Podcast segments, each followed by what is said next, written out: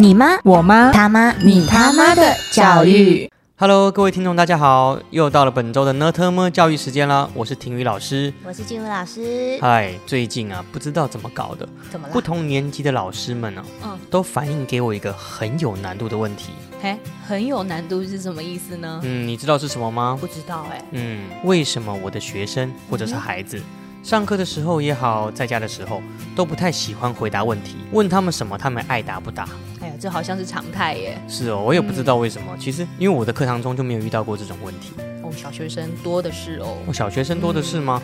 嗯嗯，所以今天特别针对这个问题，要来好好带大家思索一下这个可能的原因，嗯帮助大家这个听众朋友也好，家长啊、老师，看看能不能够在我们这一次的节目里面得到一个比较好的，无论是师生关系也好，无论是嗯亲子关系之间的一个平衡点。嗯哼，嗯，进入老师立功后不后？哦啊吼，哦，你看哦，有的时候连在课堂上这种后不后，同学们都不太会回答。哎，他不就很冷？也不是说很冷啊，就是说好像老师变得有点像是唱独角戏，就自己在瞎炒热气氛。哦，这种就尴尬了，真的。对，那其实大概分为两种了。嗯哼第一种就是这个老师明明不太会炒热气氛，嗯。他硬要炒热气氛；嗯哼，另外一种就是同学的调性比较冷，嗯哼，然后虽然老师热情如火，对，但是找不到那个切入的要领。嗯哼，哦，你有没有你有没有这种感觉？融化冰霜，这样是不是？诶，当然这个台下的小朋友并不是全部都是这冰山一块嘛。对啊。但是说，如果一堂课花了很多力气在讨好学生，嗯在想办法搞热气氛、嗯搞活动、嗯带游戏，嗯哼其实难免会让这个上课的这个气氛、嗯学习的这个深度，好像会有点大打折扣了。嗯，会哦。对，所以我想说，会有家长或老师很想要透过问答的方式来刺激一下师生之间啊、亲子之间的一些互动，嗯也是可以理解啦，嗯，对不对？没错。嗯，那这样子，静茹老师，嗯知道你一直以来都很受国小的孩子喜欢，哎呀，不然敢后当。对，没错，不敢当，不敢当，那这你你是实至名归了。那很多家长也都特别希望静茹老师能够手把手的带自己孩子。嗯那就你的经验，嗯，你觉得哦，影响孩子课程参与度的关键到底有哪些呢？哎、我自己粗分成四大类啦。嗯哼，那第一类呢，就是所谓的课程本身它的设计深度哦有不有趣这样子。哦，因为课程如果本身是好的，或是题材是吸引人的，其实小朋友就是就容易融入嘛，然后也有兴趣，他就会想要好好的上课这样子。嗯就是教材内容的问题。没错，没错。是的，那这是课程设计本身。那第二个的话，那当然就是跟传授的人有关系，就是老师啦。嗯哼，那老师活不活泼，或是他用什么样的手法去上课，那其实也会影响到小朋友是不是可以投入。因为有些比较慢熟的小朋友，其实呃不太知道内容是什么，那他必须要老师先领进门，然后他是一才有办法。步一步的带的，没错，没错，同学去理解。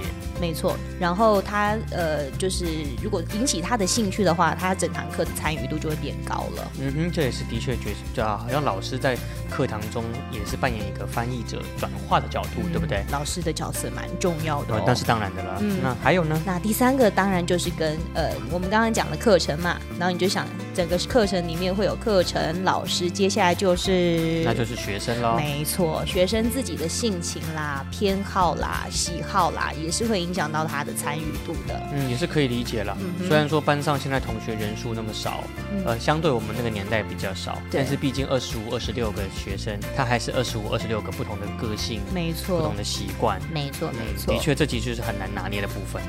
是啊。然后第四个的话，我觉得教室的整体氛围也会影响到学生的反应。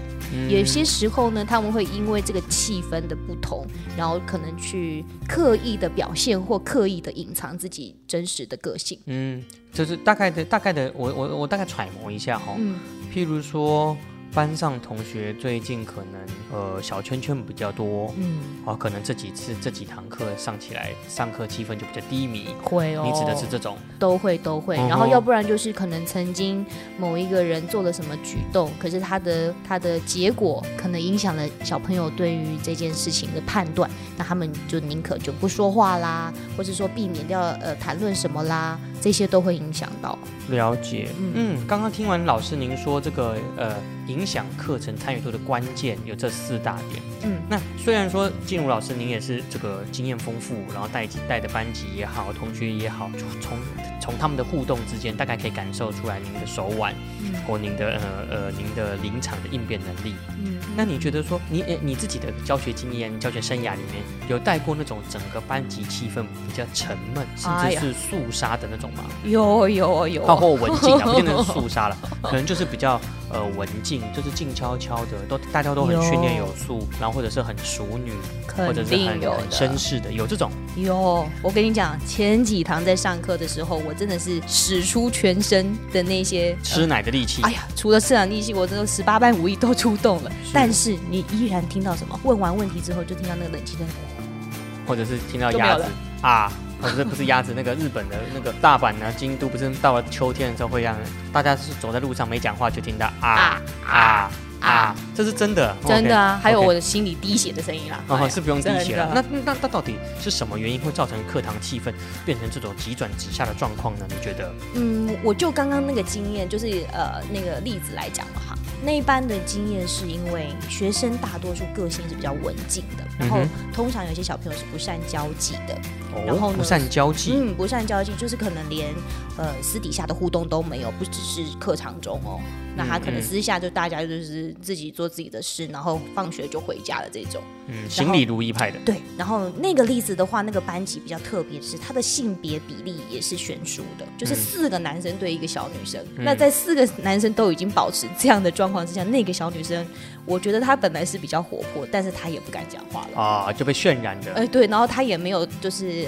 同样年龄的小朋友或者是性别的小朋友可以聊天，嗯她就也被孤立在那边。了解了解，对那呃，撇开刚刚的例子来讲的话，我觉得呃影响课堂气氛又有四个点可以去思考啦。嗯哼，请说说看呢？好，第一个呢，就是课程内容本身跟同学之间的呼应没有火花。哦，就是譬如说这次上课、上课的内容是呃蚯蚓切断尾巴之后还可以继续继续行行动，哎有，什么再生这个是不是？啊对然后没兴趣就是没兴趣、啊。对，那小朋友就是喜欢那些枪啊、炮啊、飞机大炮，或者是那些机械啊、装置啊、是，但是引擎啊。而小男生对于这种可能就比较没兴趣。对啊，哦，可以理解所以。呃，所以这个没火花，那他当然就是参与度不高，这是可想而知啦。是的，对，然后第二个刚刚就是也呼应到刚刚的关键嘛，就是老师本身啦。那老师上课的风格，还有他的一些治学态度、哦，会影响到学生的参与度哦。就是痛掉。对，对，因为你痛调不想哦。，有些老师他呃可能是单向传授知识的，他不注就是着重这个互动式的，或是说老师呢他本身是很赶进度的，或是说他不喜欢有出现在预料之外事情发生的。如果说他今天就排成要教二之三，你如果不教完二之三，我就不下课。可是中间突然有个学生有个大问题，他就很不喜欢，因为拖到他的进度。嗯那像这种的话，老师通常就是排除在外。那久而久之，我觉得学生可能也就不敢发问。嗯这个也，这个我我我倒是我倒是我倒是想打个岔哈，嗯呃，老师上课赶进度，以至于学生没办法有有时间可以参与讨论或者是提问，呃，也不能说能理解，也不能说能接受，还真挺尴尬的。我刚刚这样想一下，对不对？对对啊，进度没教完，考试万一考了学生不会，是，哎，老师难辞其咎。嗯，但是老师如果为了停下同学的问题而真的延迟上课上课上课进度，好像也不能怪那个老师的错。对，所以可我觉得也是是其他两难呐、可是其他同学也不能够怪那个同学有问题嘛，嗯对不对？那如果老师为了赶进度，让同学不敢问问题，嗯，好像老师也言之有理。那如果老师真的赶进度，同学不问问题，以至于同学没问问题，问题没得解决，到最后考试考不好，那进度是达到了，但是考试考不好，对，好像你也不能怪学生。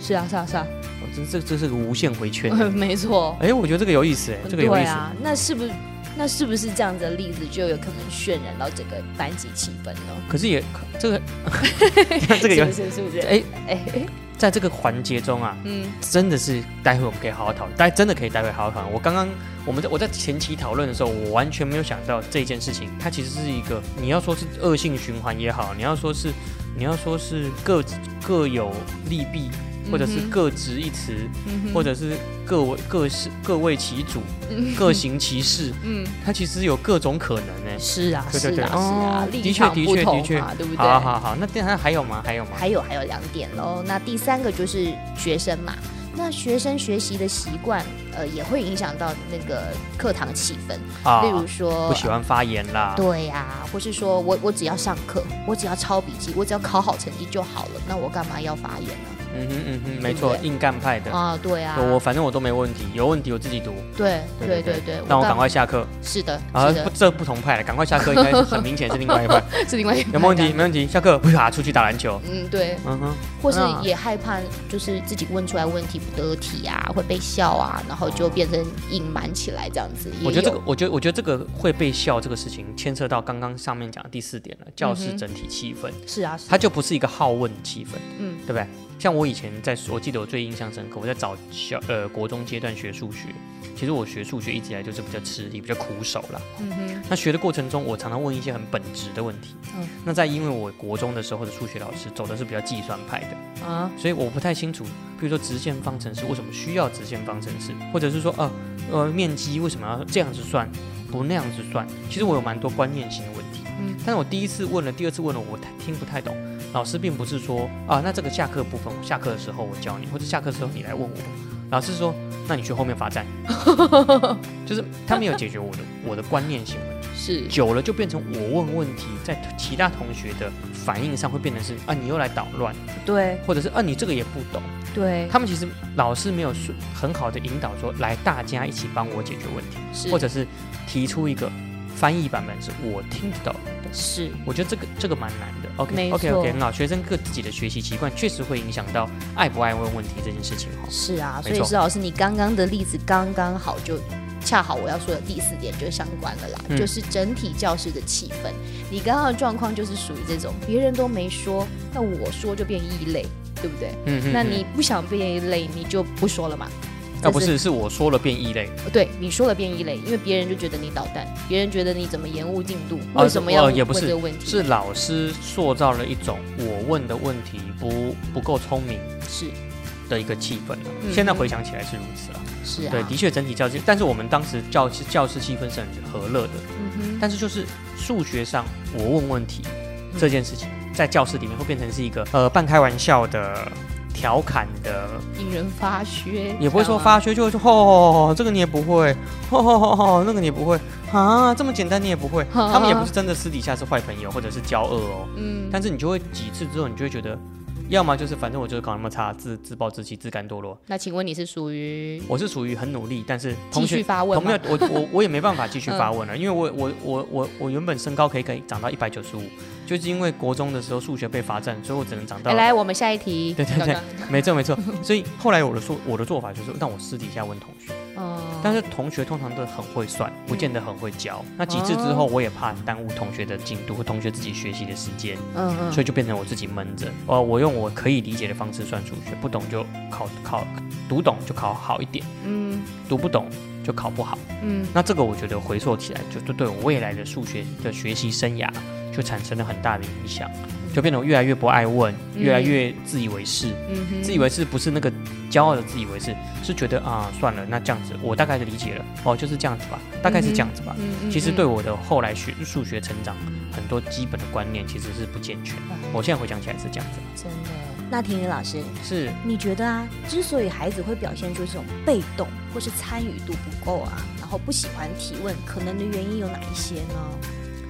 呃我我觉得问我不准的原因，是因为我在成长过程中，在嗯。学习过程中，嗯。我就是属于比较不要脸型的，就是我不知道我就会问，或者是我哦。我我凭良心说，我也算是比较有好奇心的。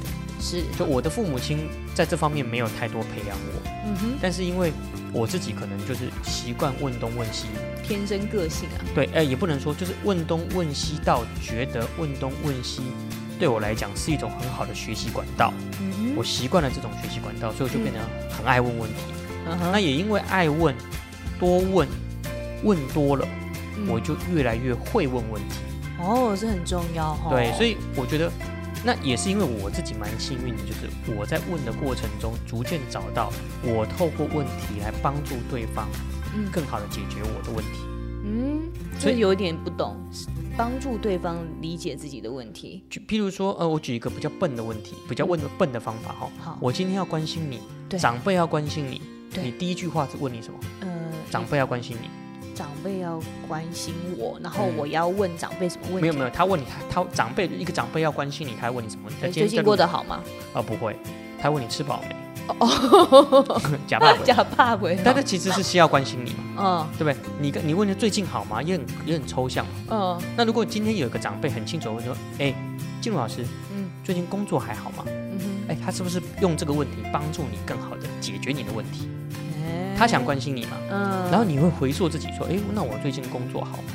哎，那个家庭好吗？哦，你最近家庭还好吗？再精准一点，哎，你最近下了班之后在家里休息还好吗？嗯哼，或者是哎，你最近期中考了，哎，你跟你下了班之后还有时间跟孩子互动吗？嗯孩子准备课业，你还有时间还有体力吗？嗯是不是随着问问题的准度越来越精准，嗯他能够关心你的准度也更够？哎然后你把他的问题再往回来问自己，哎嗯，我好像有一个人透过问题来帮我厘清些什么。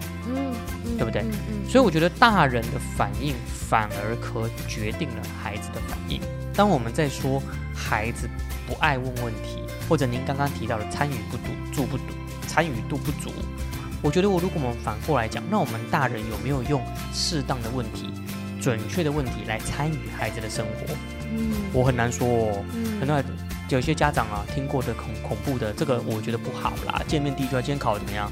哦，对吧？或者是我呃对对，常听到嘛，今天考怎么样？嗯今天数学考怎么样？嗯嗯，还不错啊。昨天准备那么多，今天才考还不错，嗯，对不对？那就这个问题不是要得到答案，这个问题是要得到开炮权嘛，对不对？或者是明明今天孩子愁眉苦脸，他问啊，你今天是哪里心情不好？你明明是要关心他，但是你怎么就用激问法？就是你不能心情不好对不对？对啊？你为什么愁眉苦脸？嗯啊你你又不用工作，你只要读书就好了，你干嘛愁眉苦脸？嗯那小孩子也有心事啊，你明明是要关心他，你明明明明是要问他说为什么要愁眉苦脸，嗯但是你问的方式是啊你有什么不爽的？这嗯，这这这不是情侣吵架嘛？这 也这是是这这这，哎，你是不是要吵架？就是这种口，就是这个态度是这样，所以它并不是一种关心。嗯所以我觉得，当孩子表现出被动或参与度不足，甚至是不喜欢提问，尤其是这些课堂上的孩子，我们可以去回溯一下，甚至从我们自己大人开始反省，就是我在问问题，做一个很好的示范问问题的时候，我有没有善尽示范的责任？嗯哼对不对？所以从孩子问问题的方式，孩子问问题的角度，嗯孩子面对问题的时候的态度，其实往回推一步，噗，我们就可以看出原生家庭对于问问题、问对于解答问题，他大概大概的基本态度是什么？那史老师，你刚刚说的是家长去关心孩子的发问嘛？那如果今天是呃学就是学生也好，或是孩子也好，去问师长呢？他问错了一个问题，他不会发问，那我们应该怎么做？这个我在研究所学到一个非常非常重要的一个一个环节，嗯，叫做整理再发问。哦，怎么说呢？来，你随便问我一个问题，你就随便问我一个工作上的啦、生活上的啦、心情上的啦、未来职涯规划的，你随便问我一个问题。嗯，哎史老师，你这这件衬衫好好看哦，哪里买的？这个问题没有深度，啊，对不起，那太没有深度了吗？待会待会我再讲，你这 这种问题就没有深度。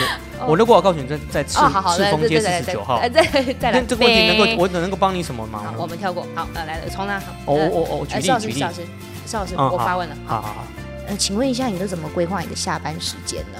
哎静茹老师，你问我这个问题很好。嗯嗯，你在问我这个想要问我这个怎么样规划下班时间这件事情，是不是你在自己下班时间的利用上遇到了什么困难呢？对，你懂吗？你懂不懂？嗯？嗯别人问我问题，我当然也可以直接回答你。嗯，我把下班时间分成四块，第一个小时我会吃饭跟盥洗，我会留一个小时。你不要笑，是你如果如果我真的，哦如果我我如果我是一个标准的老师嗯或标准的学生，我就做这件事情嘛，是，对不对？你问我下班时间时间怎么规划，我会有一个小时的时间吃饭跟盥洗。嗯嗯一个小时的时间会陪我的孩子，可能是互动，可能是念故事书。嗯那我有一个小时的时间是阅读跟写日记。嗯那最后一个小时，我可能会做做简单的伸展运动，嗯然后准备做睡前的准备。嗯嗯这就是我以上的回答。我问你哦，嗯请问一下，我这样子的规划真的能够对你产生帮助吗？没有，其实我是有锁定，对你是不是？你其实是不是想透有透过我怎么规划来当做你的参考？是所以如果我能够回问你说，那你是不是在下班规划后，下班规划的时间可能遇到什么需要解决的问题？嗯那我的这种反向整理，是不是反而帮助你厘清你的状况？是对吗？所以我觉得大人们就是在做一个很好的示范，嗯如何当一个会问问题的人，而不是要求孩子要问问题，嗯对不对？要问问题跟会问问题嗯跟会回答问题，它真的是不同的角度，也是不同的层次的啦。嗯嗯对嗯嗯，差不多是这样子。来，还有吗？还有啊，就是很多家长跟老师都会说：“哎呀，没办法啦，我的学生跟孩子就说没问题呀、那我也不知道他们在想什么，那这样该怎么办？那我为什么你们就不放过他呢？就 就放过他，是不是？不是，没问一加一等于多少？等于二。好，同学们有没有问题？嗯老师，一加一为什么不能等于王？嗯你这白，你不是找麻烦吗？一加一为什么不能等于田？嗯就找麻烦，就没问题，就不能够让他没问题吗？不可以，他怎么可以没有问题？我如没问题，一定是有问题。对我学是是我教了那么多东西，他怎么可能全部都没问题？嗯有可能你教的很好啊，对不对？所以他真的没问题，或者是这一趴他就特别懂，他真的没问题。也有可能你讲的很烂，全部都是问题，以至于他不知道要从哪里问起。哎呦，这个就糟了。那有本事老师真的问啊，同学现在来做选择题，第一题 A 选项是老师因为教的很好，所以你们完全没问题，请举手。嗯呃 B 老师教的很烂，以至于全部都是问题，请举手。嗯 C 有一部分你听不懂，但是你不知道怎么问，请举手。我跟你讲，没有人会选 C 啦，你懂不懂？嗯，赵老师，我跟你讲，嗯，我其实觉得每一个家长的心中还有脑中都有一个画面，就是那个国外啊，在上课那个课堂照片有没有？老师在前面讲话，然后很多学生都举手发问那个照片，他们都觉得我的孩子应该要像这样子。我告诉你，我告诉你，嗯这是有可能的。嗯，但是这种发问只出现在哪一种题、哪一种类型，你知道吗？广告吗？不是不是不是不是不是，你错了。是什么？我们不要再被好莱坞电影骗了。来，他就荧，如果你去看那些照片，你上网搜寻嗯 Google，你用英文打嗯 classroom，然后打 hands up 举手，然后打 student，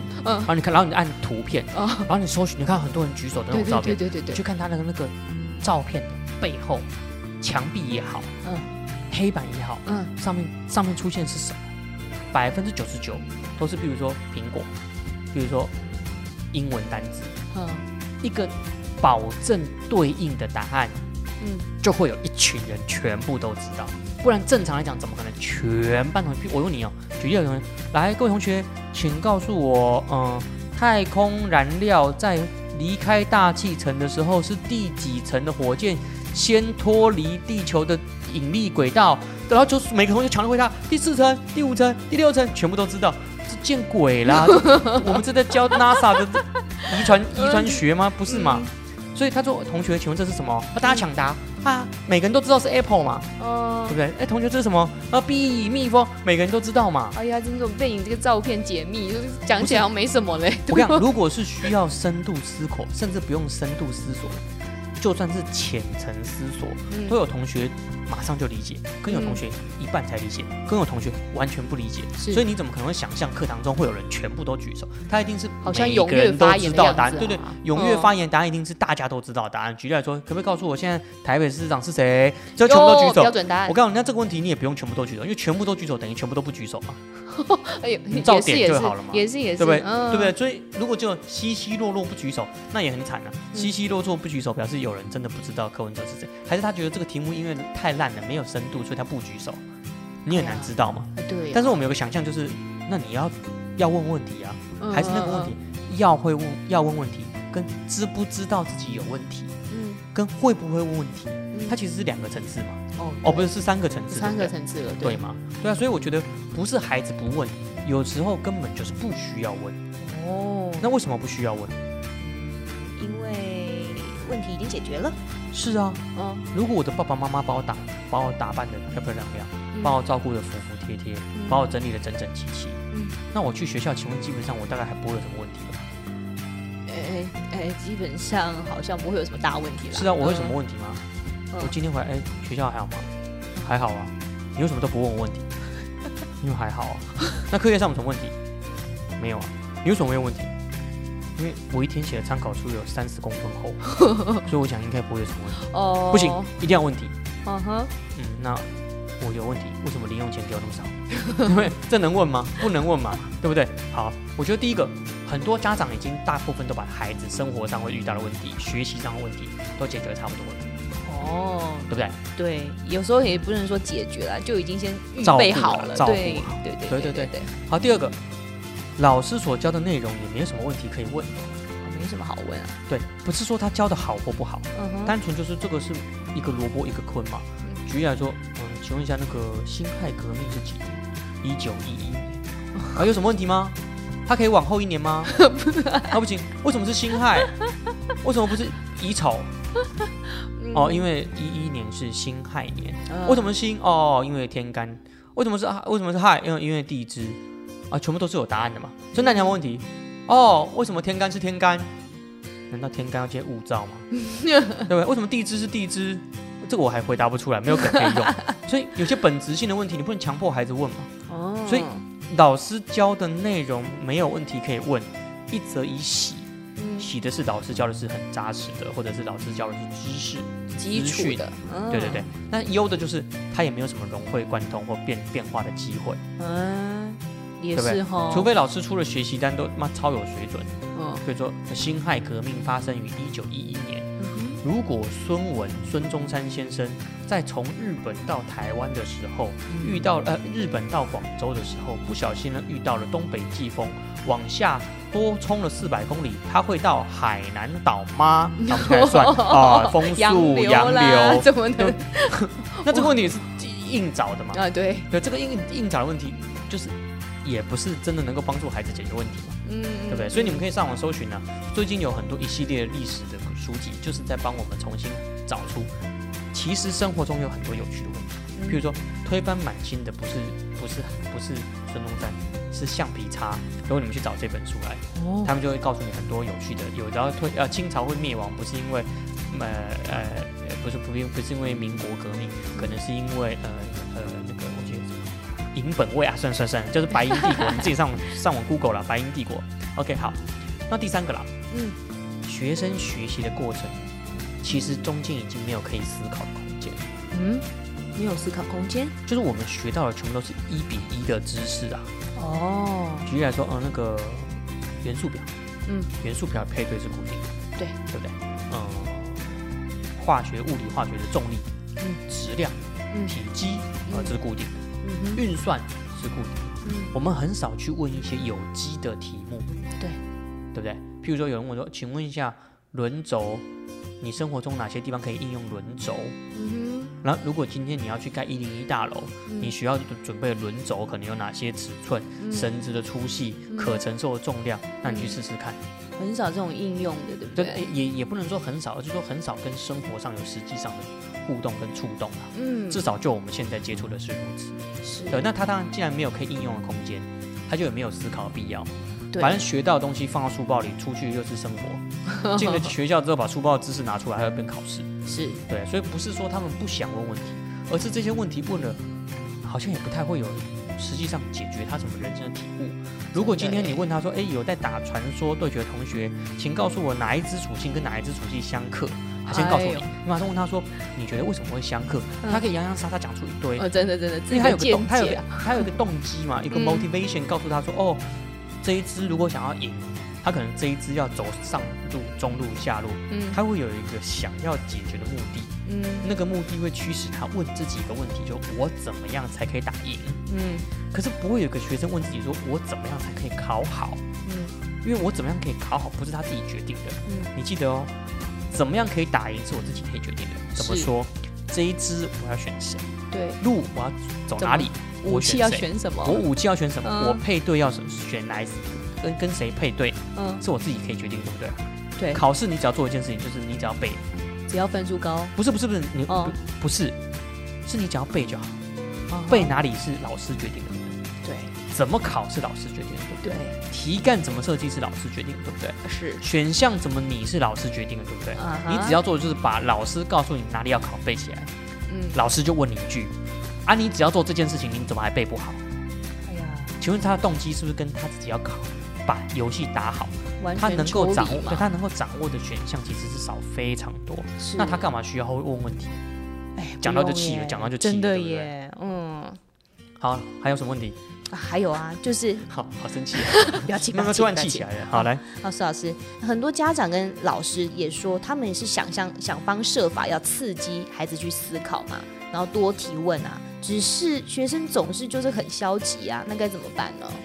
嗯，我觉得这个问题问得非常好哦。嗯这个问题从幼稚园开始、幼儿园开始，一路到大学都有相同的问题，嗯，就是家长跟老师都很喜欢学生问问题对，吗？嗯，再换一个问题，家长跟老师都很会问问题吗？哎也未必，对家长跟老师真的有透过问题跟孩子互动吗？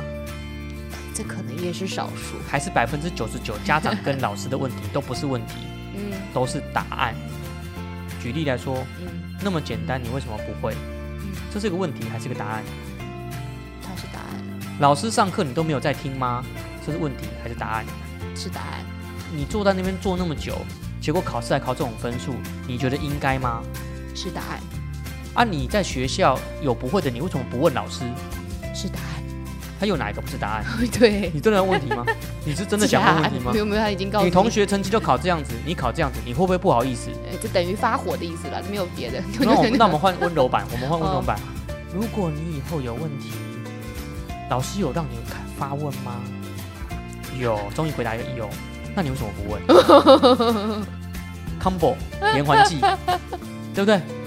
哦，那那你跟你一起玩的那个小小明，成绩比你好，对不对？对，那你怎么不问他？哎呀，延后出拳。对不对？我这没错吧？对，所以所以，如果老师或家长可能根本就自己就是一个不会问问题的人。嗯，好，这只是他们。那你有想过，他们喜欢回答问题的孩子吗？其实我觉得有时候不一定喜欢哦。哦，对，他们想要家长或想家长跟老师想要学生问问题，嗯有两种我觉得很原初的心态啦。嗯，第一种就是我的课堂上有很多同学很参与，很喜欢问问题，嗯哼，这第一种。对。第二种就是我的课堂上有很多同学有很多疑惑，他们有充满好奇心，我的课堂经营真开心，而且我都能够接受他们发问哦。嗯一个是学生让他很有面子，嗯一个是他让自己觉得很有面子，嗯哼，然后到最后，那你回答了哪些问题？啊，这些问题不是课本里面都有吗？自己找啦，这样哦。那我刚刚不是已经讲过了吗？啊，这个嗯问题你上课都没来听吗？哎这你不是要问问题吗？呃，对对对，啊，你怎么回答是我？你怎么会回答我那个问题呢？你有回答我的问题吗？举例来说，老师刚刚你讲的这个部分我有点不懂，嗯，那我刚刚讲你有在听吗？哎，嗯嗯啊哦，，我有在听，但是我没有听懂嗯。那你就是不够专心。好，那我再换一个问。这次考试可怎么？老师就问同学，这次考试考那么差，老师第四题问问题，你哪里有问题？嗯啊，这里有问题。啊，这里不就是这样吗？这样是哪样？这样是哪样都不知道，那你刚刚在干嘛？哦，怎么样都会开炮，怎么会这样？不是不是，，我没有开炮啊。那你刚刚在干？你回答我，你刚刚在干嘛嘛？嗯，大家都听得懂，就你听不懂，嗯还是一个问题。这个问题还是一个封闭答案，是啊，对不对？啊，为什么隔壁这个会你不问？哦，对不对？哎，你们觉得其实爸爸跟妈妈跟老师只是脸谱换而已，哎呀，大家出，招数都差不多哎了。出一样，所以为什么我们在玩那个有一些玩，如果你早期玩饿狼传说的时候，嗯会有就是一次有三组队打，三只三只打。为什么会三只？你现在可以理解了吧？哦，就三只啊，哎呀，怎么这样子对，三个脸，那三个脸加起来就三条血嘛。脑中好有画面哦，那所以我说，有时候老师跟家长虽然喜欢问，嗯但他们可能根本不喜欢孩子回答。不是不是不喜欢回答，是不喜欢孩子回答出他们不喜欢的问题，呃，不喜欢的答案啊，就是哦家长跟老师们没有做好接受孩子可能会回答出他们意料之外或他们不喜欢的答案的那个心理准备。我是不是讲太复杂了？简单来讲，再简单一点，嗯就是长辈们未必能够接受孩子们回答出他们不喜欢的答案。哦，也就是再解就是小孩子回答的答案，如果你不喜欢的话，我们有办法接受吗？嗯哼，哎，那个桌上的菜哦，爸爸妈妈妈妈煮的今天煮的菜还好，还合你的胃口吗？不合。我煮的那么辛苦，你说不合哦？那要不然下次你来煮啊？是不是？啊好好，所以消消极是这样来的，不是，没有，我只是举个比较生活例子对，或者是说，哎啊，你那个菜为什么都不吃？那个菜有点苦。啊，苦苦苦就不营养吗？苦你就可以浪费吗？农民种菜很辛苦，你是你自己问我问题的啊，我诚实回答你了。你为什么牛奶？你为什么牛奶没喝完？因为我想喝保酒乳，呃，我我想喝果汁牛奶。那你刚你当初买的时候，你为什么不跟我讲你要喝果汁牛奶？为什么让我买鲜奶之后你才说你要喝果汁牛奶？是你问我的吗？你问我，我回答你。嗯，哦，刚刚那是我母牛，就是我讲的，大家都有同感受。那我的小编导播小编点头如捣蒜，哦，真的真的，对嘛？就是不喜欢回答他们不喜欢的答案，以至于到最后还是会变成是一种对于问题的抗拒。对，你要我问，我答了你又不满意，嗯，那你自己就知道你要的答案，那我照着讲，也不是也没有很有主体性。再来一次哦，你喜不喜欢吃我？哎，你今天菜都还合胃口吗？合啊。那、你怎么吃那么少？没胃口。你没胃口，怎么不早点讲？嗯，哎，套路出现了。你早点讲，我就不用煮那么多啦。就好，再再下一次哈。妈，我今天我今天没什么胃口。嗯，你没什么胃口，又就你以后就不要回家吃，没关系。我为了煮你们每个人的菜，每个人菜多菜少，今天想吃多一点，就说嫌煮少；明天想吃多少一点哎，又嫌煮多。你这样子我们很难准备。你每个人都有每个人自己的对对。哎，你要不要是这种好像那种亲戚不计较，或者是意难 忘里面会出现的定番嘛，对不对？哦，真的真的，对不对？所以你现在了解为什么我说是爸爸妈妈或家长或老师还没有准备好接受自己不喜欢的答案，那你干嘛问？哦，所以学生最好的办法我不是帮学生的，不我讲话不对，回答，我不是帮学生呢、我真的不是帮学生呢、大家都成长过程中或多或少，听众朋友们呐、或多或少也当过这样的学生，这样的这样的孩子哦。对啊，你想小孩子答不出来的尴尬，嗯。你妈妈哎、今天这个菜我我新我我新我看食谱新做的，嗯，你觉得怎么样？不好吃。他能讲吗？不能讲，答出来是不是答不出来是不是很尴尬？对然后的小小同学小老师问说这一题会不会？啊，他如果说不会啊，你刚刚讲没在听哦，他他只能不他只能不说话嘛，对不对？哦？回路又出现了，真的回答了不符合期待的摩擦，比如说，嗯他说我真的不会，啊，我讲那么多次你都还不会，那我看你是真的不会。嗯既然你真的不会，那我再讲几次也没用。嗯哦，对不对？好，再来啊，那这些都会让师生双方在教学现场，或者是家长加亲子在家庭现场产生高度摩擦跟误会，嗯嗯，何必呢？何必呢？对，不用嘛。所以，与其回答之后被爸爸妈妈记上一笔，或者是被老师点名，那不如回答家长跟老师想听的，哦，因对不能够说自己想说的嘛。嗯不家长跟爸爸妈妈，呃，家长们跟老师就没有准备好要听那些自己不想听的。所以快快结束这回合，这样子。对啊，不要讲话，嗯，是赶快下课，嗯还可以爽十分钟，对不对对？哎呦，如果今天晚餐真的妈妈问你这个问题，你真的回答，接下来三三小时够你受的。哦，我不想再听你最好最好最好作业都写完了，如果没写完，爸爸妈妈就定死你。不要说迁怒了，就找机会就报给你来一发、嗯对啊，所以所以我觉得大人还是在这个环节中去抱怨说小孩子不问问题前，我们先反求诸己，嗯我们准备好接受他们真正的问题了吗？嗯对不对？好，那施老师，嗯那还是要回归一个问题，嗯，就是身为师长，有没有办法可以鼓舞孩子勇于回答呢？我自己了哦，这个问题问得非常好。嗯我告诉你，所有的亲子教科书，你敢听，你敢看，你敢选，每一个教科书都告诉你说，你要勇于鼓舞孩子问问题。对啊，这是关键词。对好，那怎么做呢？好，你就是鼓励他，你要鼓，你要懂得鼓励他，多问嘛，你赶快问哦，你尽量问，发问，问没问题，不要怕。那怎么怎么鼓舞他呢？就是叫他多问啊，问吧，你问，你问你问，你为什么不问？你问多一点。我的我难道教的那么教的那么好吗？我教的那么好，都不让你没问题吗？你就这样问啊？哦，压力好大，不是不是会发现这些这些教我们要鼓励孩子的老师，好像真的都是鼓励 cheer up，来问问题，come on come on，那 谁不会啊？我也会啊，你赶快问问题哦，你赶快问。不是我不鼓励他们啊，嗯是他们不问的、啊。哦你，看是不是？那样，操作的流程跟操作过程就被简化成鼓励。嗯所以我我在这边就提出一个简单的，嗯就是当我们在鼓励孩子勇于回答的时候，嗯你确定你有释放出一个讯息，就是我真的期待你的问题，我真的期待你问你想问的，而我真的愿意面对你真正的问题，而且给你解答吗？嗯还是我们大人心中已经有一个答案，嗯我只知道 confirm 而已。你嗯知道一加一等于多少吧？你知道今天晚餐是好吃的吧？哎呀，你知道今天功课是算少的吧？哎呀，你知道你自己考试考不好是你自己不努力的吧？哎呦，不需要问问题吧？哦，你问问题说你问问题啊，妈，我这次数学还是考不好。你知道我每个月花在家教费有多少钱吗？噔呢？得了，这个，对不对？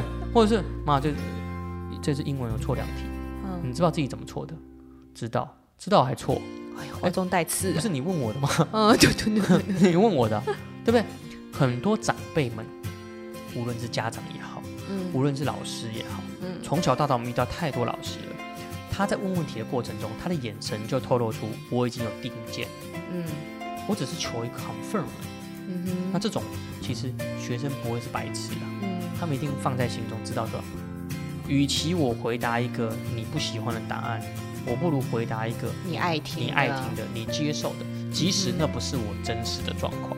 太多科目了，太多老师了，太多长辈都是这样。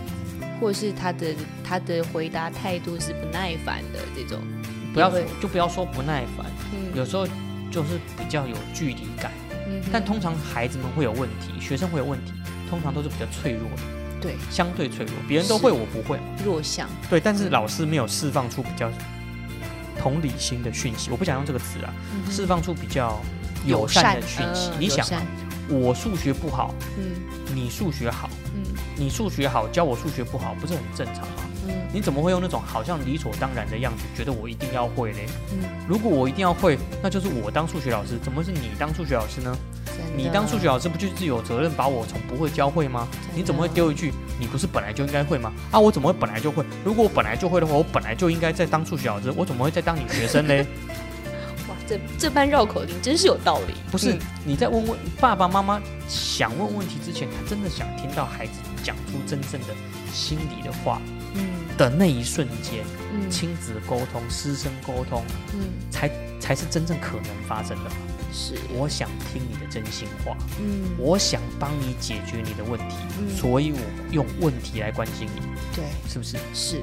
那如果这件事情我想关心你，你丢出来问题，你丢出来的不是我想关心的，所以对不起，我没办法关心你。都好，你懂的都好。哦对不对？我想关心你，跟我说不用你关心哦也好，嗯，对不对？我想关心你，至少是有效沟通，对，至少是有效沟沟通。我想我想关心你，嗯但是你要拿出我可以关心的部分跟我说。嗯如果我要关心你，你跟我说的是 A，我要关心的是 A，你跟我讲你是 B，抱歉，你为什么不讲 A 出来让我关心？嗯，这很奇怪。沟通无我们很，多时候鼓励孩子问问题是在这种层次上，那么简单你都不问哦，那么简单都没有问题吗？哦，这很奇怪，不知道台语听得懂吗？嗯不知道拍响，你还会拍响，你拍响，你拍响，那很生气，拍，对，这很奇怪了。嗯，真的真的。对啊，对啊，对啊。OK，是这样子啦，我觉得。好，那施老师延续刚刚你说的这个话题啊，有的孩子就会说，不是他们不打，是打了也没用，或是说老师根本也不听啊，或是会招来一顿骂。那你怎么看这个现象？这个问题我反省很久，嗯，我自己从来没有这方面的问题，是，以至于我完全不知道为什么老师会有这个问题。嗯后来我懂了，嗯，如何解？你记不记得孔子曾经说，呃，不是，韩愈曾经说，在《诗说》里面曾经说到，师者所以传道授授业解解惑惑。可是现在这个社会，嗯老师的功能嗯其实是非常狭隘的哦。嗯。我是国文老师，对不对？嗯，我基本上来讲，好像就被锁定在要解决国文的问题，专业知识啊，是没错。嗯。但是我只有国文是专业啊，嗯。我可能在投资理财是不专业啊，嗯哼，我可能在情绪管理是不专业啊，是，我可能跟在师生感情上是不专业啊。嗯。可是我还是一个老师的身份啊，对，我就得回答你问题啊。嗯哼，但是我在其他方面都不专业，我就只有国文专业。万一你不小心问到我非专业的部分，我是答还是不答？诶，我不答被人家跨模，因为你是老师，我答了又可能回答错，或者是我我根本答非所问，我没有相关经验，是，但是我又挂这个老师的头衔、老师的包袱，嗯。因为我也只想把国文照顾好，我也不想其他科目都好，因为大部分的老师除了专业科目之外，大概也没有特别的专业的必须的压力嘛。嗯。你懂？我假设是一个国文老，我当然我不是国文老师，但是有一些国文老师就是把国文磨练到极致嘛，照顾好他不用其他的科目嗯。都要照顾到极致嘛，是啊，他也不用生活领域一定要到照顾到极致。嗯。那如果不小心孩子问他的问题是不相关的，嗯。呃，高度不相关的，嗯哼。普通程度不相关的，嗯哼，举例来说，老师老师，我想问个问题，请问一下，欧阳修被贬谪到南方的时候，到到到到到江湖的时候，在朝中的官员有谁？嗯我只管欧阳修被贬的时候写的那些被贬的文章 你，去问历史我老师，我哪知道？对我哪知道在 当时在朝廷的是谁？嗯那请问我回答不出来，我是不是很没面子？相对来讲没面子。嗯，请问一下，这堂这个你的问题跟这堂课有什么关系？呵呵，对不对哎，？就不能一起找解答？那、你为什么不自己 Google？嗯，老老老师啊，老师，啊是吗？所以老师的包袱有时候是专业，有的时候可能是专业的枷锁，哎，但是不可避免的，他在互动过程中一定会遇到同学可能有问题，对，同学的问题可能是自己不擅长的问题。是，那不擅长，我就面临到马上的两难。嗯。我是要根据我不擅长的经验给予建议，嗯。维系我这个老师的身份，嗯还是我去请他另寻高就，但是可能曝光我的不专业，嗯或者是我想要维系老师的包袱，嗯我硬回答一个答案，嗯，这样不好吧？所以我直接骂他嘛。啊，这样比较快，是不是？不是，我就直接 我就直接说你问这个问题跟课程没关系，你问干嘛？所以你我你常常会听到一些老师在改作文的时候说同学离题，嗯在我的世界里就没有写离题的作文啊，嗯不是吗？怎么会有题目是离题的？他再离题，他都可以回推孩子写作的脉络，去引导他为什么到最后想成这个，你同意吧？嗯，可是对作文老师、对国文老师来说，就是你离题，我题目让你写这个，你为什么写那个？好像这是两个不同世界，所以你打错。是所以学好从我我们在教写作的时候，从来不从来不觉得学生会离题，真的，里面都是蛛丝马迹啊。都是蛛丝马迹嘛。嗯那同样的，如果我一直保持着老师的包袱，嗯国文老师的包袱，用删去法来删去孩子的问题，对，对我来讲是最轻松的。嗯，对我，就删到最后，孩子就只能问专业课本。我是嗯高中老师，你就不能问我国中；嗯我是教三到六课，你就不能问一到二课，就会有这种局限性出来。那孩子当然不喜欢发问喽。对啊，来孩子不但不喜欢发问，嗯孩子其实也不懂得发问的精髓，对不懂得为什么要问，也不会问的也。不会问嘛。嗯所以孩子回到懂问、嗯哼，会问，嗯用会问来带出更多问题，对是不对？真的耶。那田老师，嘿，最近呢有越来越多老师啊，就像我们刚刚讲的那个图片式嘛，嗯去引进国外的上课方式，这种互动式的，然后这种思索的，那希望用引导的方式让孩子就开放的去思考理解，然后避免这种标准答案。那石老师，你觉得这个做法如何呢？其实我这个问题，我到我到现在都觉得非常犹豫了，还是还是还是好莱坞电影害的，对对对，真的没有那么多国那个外的 image 课程，太强烈。整天都在讨论呃，。对对对，你懂吗？你没读书，你有什么好讨论的？该准备的课前预习你没读，我跟你讨论什么？这不在同个利基点嘛？嗯，是不是？是，哦，我问你，在大学要开要有一堂课，从头到尾同学们都在讨论，你嗯，都得先建立在同学们在上课之前都有课前预习。这个，机会在大学，如果你现在去问大学生，百分之十有没有？研究所都未必有，对，研究所都未必。为什么？因为这个礼拜就是忙着迎新宿营，然后下个礼拜忙着去夜 paper 都冲，看。对，一个礼拜要你交一千字报告交不出来的，嗯这种这种都交不出来。我说你交不出来就谈不了事情，对，没有料你怎么谈？是，没有谈资你怎么谈？对啊，你在谈聊没有深度你怎么聊？没有相同立基点。对啊，那同学们都每个人都是看雅虎新闻，你知道啊？你知道雅虎新闻不是新闻吗？可是这是雅虎新闻的新闻，它不是不是雅虎新闻不是新闻，啊雅虎新闻不是新闻，因为雅虎新闻是各种新闻的平台，所以上面会有联合新闻，嗯。会有自由，会有三会有三立啊、会有静新闻，各种新闻放在雅虎新闻。啊，结果啊，同学下个礼拜我们来讨论要不要保护早教，那同学大家去找资料，所以大家什么都从各种新闻上面抓一堆各种不同的新闻报道的早教资料，嗯，然后大家来讨论，对，建立在片面事实上。然后老师是什么课？老师是国文课，来讨论早教，你不要刚丢，不 不要硬搞嘛，对呃不对？你如果没有扎实的学学术训练，嗯，你至少要有扎实的知识累积。对，你既然要有扎实的知识累积，嗯，你就要有扎实的时数去投资在这些知识累积嘛。你龙龙博哎，你不是在学校读课本，就是在补习班读参考书，要不然就在在家写考卷。嗯你哪有时间让他认识真正的 knowledge？嗯你哼，你认识的都是参考书 textbook 课本，对不对？是，然后你说来，我们大家一起来讨论，要嗯，讨论 gain，大家也都见招拆招，然后再来说说说参考书的知识都是为了考试的嘛。嗯然后你告诉我说来，我们要讨论一个不要有标准答案的事情哦。然后等到考试的时候，选项 A B C D，我觉得老师答案在 E F G，因为我觉得 A B C D 都错，你选一个差不多的就好了。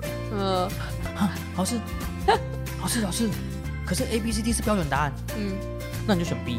嗯，好像答案可以动，你知道？答案很浮 动，你知道？它也可以 B，也可以 C，也可以出，那不很奇怪？哦，所以我觉得我们在引导孩子用开放性的思考的理解去理解的前前置作业嗯做的不够踏实。对，家长真的有陪着孩子在家里做那个课前 review 吗？没有。预习没有吗？pre pre study 有没有。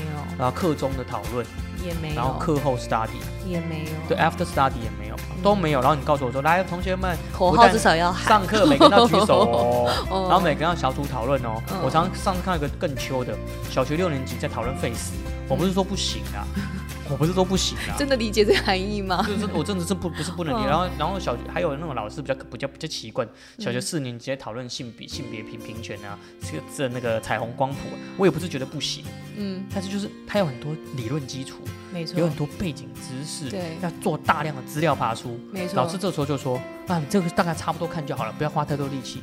哎呦，那是要谈什么？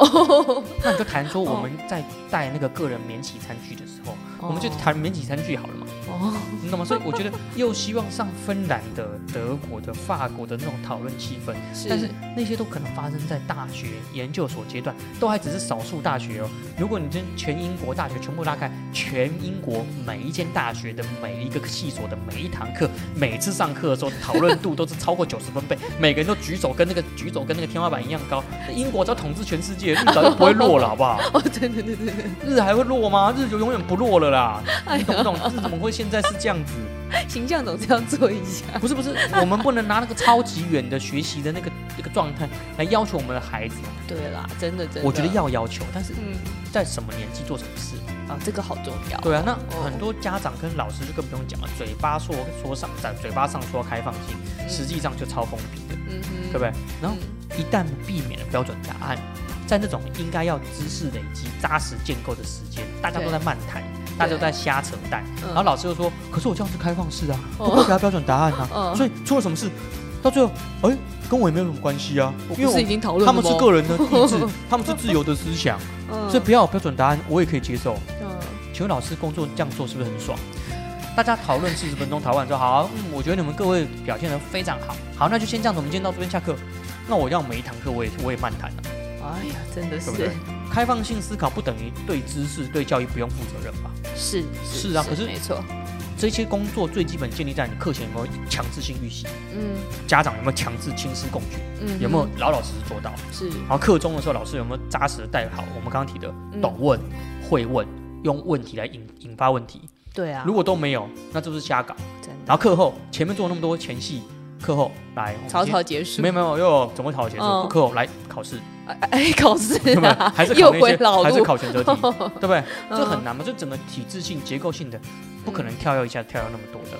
嗯对啊哦，越越想越生气，讲到都热了。哎不要气，不要气，不是不是，因为我很讨厌这种避免标准答案的教育。嗯有些事情是有标准答案，怎么可能人生中全部都没有标准答案？OK，继续吧。哦，是我。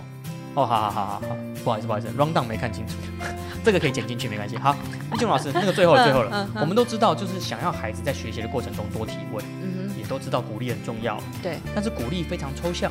对啊，那身为一个两个孩子的妈妈也好，嗯或者你自己曾经在国小阶段，或者是呃不是国小，曾经在国小阶段，应该是说你是非常在国小阶段的时候受国小的孩子们，很多国小的孩子受你的启发，嗯然后你经过你的引导之后，也让很多学小小学生在小学阶段都能够学到很好的阅读的理解的一些技术，嗯互动的一些技巧，嗯学习的一些方式。嗯那你认为到底怎么样鼓励给家长一些简单的建议，让他们有一个可以操作的标准？你觉得怎么样？嗯，我自己觉得啦，第一点就是你真的那个容错、接纳孩子的错误，这个心胸要放宽大一点。因为我看过太多家长，他其实心里面想要包容，但是就忍不住发出了这个声音。哦，这个 这个这个这一下去，孩子什么都退缩真的不。行，这个是真的我不行。我从来没有对我孩子这过，因为真的我觉得我没有一个场合需要这这我孩子。我真的看过太多那个这一生之后，那个孩子头就低下这来。炮竹一声除旧声，这一生就除掉孩子所有想学习的动力呃，了。没错没错，所以呃，我知道大家都想为孩子好，那那个出发点都是对的。可是 all for your own good。可是啊，拜托持续，然后拜托把这个心胸放宽大一点。然后呢，就是他们也不会问，那要他们会问，也要多几次经验嘛。你可以试着慢慢引导他，不要第一次就把这个情绪这就是我刚刚提，我觉得静老师讲讲这点，我再补充一下，这就是我嗯刚刚提的，孩子不会问，家长的第一句话是什么？那么简单你都不会，对啊，啊，你为什么不问？嗯，那其实我觉得你都要花这几个字了，你干嘛不帮他说？哎，小宝，你的问请问你题是不是你要问的问题是不是对巴拉巴拉巴拉？我带着他问一遍嘛。没错没错，你要问的问题是不是这个牙膏的味道你不喜欢？嗯你要问的问题是不是这一次的考试有几题你觉得看的不是很清楚？是对？你都要骂他，你为什么粗心？你不如问他说，你觉得是不是昨天晚上没睡饱？你就帮他厘定问题嘛。没，家长做一个很好的示范，没错，而且这也是帮家长自我训训练。是啊，如果我自己都没办法帮孩子理清楚他要问什么，你又怎么要求他呢？是没错，那他不会问也是很正常。是啊，好，所以这个我觉得这就是我要讲的第二点，是的，就是呃，就是引导式的去提问，而不是去问倒他们。你就是要把这个小孩子的可能性都勾连出来嘛。嗯那我觉得小孩子他本身的词汇量也不够，那有时候他对于问题的呃聚焦能力也不够，所以其实是要帮呃，就是身为师长是要帮他们把那个问题聚焦的。没错，很多大人都嗯现在都不知道什么是聚焦嘞。哦，对对对对对，所以你可以借由帮他整理，然后他一些观念，然后用各种发问的方式去把那个问题集中起来，然后再针对那个问题去探索答案。我觉得做这个陪伴跟引导过程是师长很重要的一个工作了。这其实是一个是一个共同训练的过程啊。是啊，是啊，师长在聚焦，也在帮孩子聚焦。嗯，我们问一下导播，导播知道什么是聚焦吗？知道。OK，好，继续。他真知道。他真知道嗯。好，来第三个就是呃。经验一旦累积之后，我觉得师长可以陪着孩子们去建立提问啊跟回答的技巧。哦，确实如此。嗯，就是他可能一开始是不懂不懂得发问，那开始懂发问之后，要怎么样在短时间内问的精准，嗯然后你可能要先预想答案，那别人回答什么答案之后，你要怎么样可以得到你更想要知道的答案？像刚刚婷宇老师有讲到，用更多的问题去把更多的答案就勾连出来这没件事情。错没错，，懂问对，会问嗯。都可以加速知识的累积跟吸收跟扩展啊。没错，没错没错，答题记答回答问题很重要。嗯，问你吃饱了没？吃饱了，这个问题就是封闭性，哦，对，延伸性问题是很重要的。是啊，那我觉得很多时候，其实说真的，我们的学校里面的老师，无论是国幼儿园、国小、国中、高中，甚至大学，很多老师或家长自己本身就比较倾向问的是单点的问题，嗯。而不是问有延续性的问题，是。最后就流于一问一答，对一个萝卜一个坑啊，是吗？一个萝卜嗯。一个坑。那一个好的问题其实是需要经过设计与构思的，嗯。反而在这一点，其实蛮少老师去设设想过。嗯。但是我们长辈，身为长辈也好，身为老师也好，接下来想要处理掉这个孩子不喜欢问问题的时候，我们最重要的功夫，嗯就是嗯。把自己的问题经过设计与构思，然后交给我们的孩子，交给我们的下一代。嗯嗯。那我觉得最后啦，鼓励问问题是好事，对。但是如果连问问题哦，小小孩子也像是面对业绩一样，要被考核，或者是孩子不可言说的压力，他已经不问就已经不可言说了，嗯对啊。但是不问又被骂，他就是双重对压力。对，那甚至有时候老师连问问题都要照老师的规矩来，嗯哼，被一套那个僵化的问问题模式绑架，连答案也是这样。子。那我觉得是一件蛮扫兴的事情。嗯当然，好了，那今天节目就这样子到这边戛然而止吧。好，有任何问题的话，帮麻烦帮我们留言在底下，或者是 Facebook 私讯我们，或者是在在呃在官网上都可以找到我们。上网搜寻学好阅读，或者是上网搜寻呢特么的教育，都可以找到我们平语老师跟静老师相关资料。那今天的的 p o c k e t 就录到这边喽。OK，好，好，谢谢，拜拜，拜拜